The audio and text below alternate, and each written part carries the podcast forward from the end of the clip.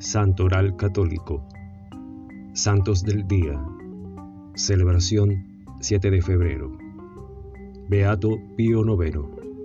Papa. Los enemigos de Dios desaparecen uno por uno y la iglesia permanece. Seremos atribulados, pero nunca vencidos.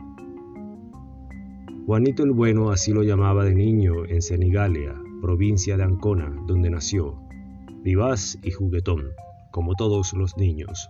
Los viernes por la tarde, sin embargo, reunía a jóvenes y ancianos en la plaza alrededor del crucifijo, leyendo y comentando los evangelios. Comenzó su formación con los escolapios. Fue un asiduo frecuentador de la confesión y la Eucaristía, hasta que a la edad de 17 años decidió hacerse sacerdote, por lo que se trasladó a Roma para estudiar en el colegio romano simplemente un sacerdote. Así lo definió su hermano Gabriel, porque Juan María se consideraba exactamente de ese modo. Incluso después del nombramiento de arzobispo, incluso después del pirrete de cardenal, e incluso después de ser nombrado sucesor de San Pedro, simplemente un sacerdote, un pastor que quería ganar el mayor número de almas para Jesús y convertirse en santo. Fue ordenado sacerdote en 1819 a la edad de 35 años. Se convirtió en obispo de Espoleto y luego fue transferido a Imola. En 1840 fue creado cardenal y en 1846 sucedió a Gregorio XVI, tomando el nombre de Pío IX. El pontificado de Pío IX. Los largos años en los que Pío IX gobernó la Iglesia fueron años de gran agitación política en Italia.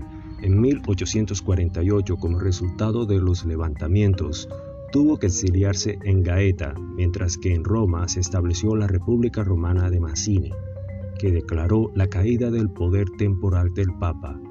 En 1850, gracias a la ayuda de algunos príncipes católicos y a la intervención francesa, Pío IX volvió a Roma.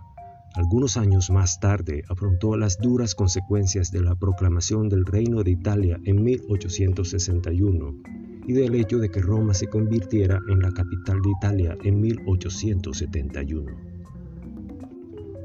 El amor por la verdad. En una época de fuertes contrastes políticos y gran incertidumbre, Pío IX recitaba a menudo esta oración que él mismo llamaba contra el error. Dulcísimo Jesús, nuestro divino Maestro, tú que siempre hiciste vanas las infames artimañas de los fariseos, con las que a menudo te asaltaban, destruye las tramas de los malvados y de todos aquellos que en la mezquinidad de sus almas buscan seducir y abrumar a tu pueblo con sus falsas sutilezas.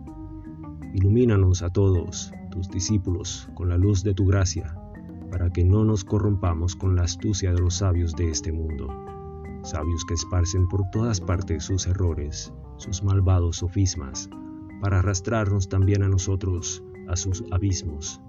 Concédenos la luz de la fe tan fuerte como para desenmascarar las trampas de los malvados, para creer firmemente en los dogmas de tu iglesia y para rechazar con constancia las máximas engañosas. San Ricardo noble inglés que vivió en el siglo VIII, padre de tres santos, Villibaldo, Bunibaldo y Balburga, evangelizadores en Alemania. Era un hombre de oración que tenía una gran veneración por la Sagrada Familia. Peregrino en Roma, muere en su camino de regreso a Luca. Gracias, gloria a Dios.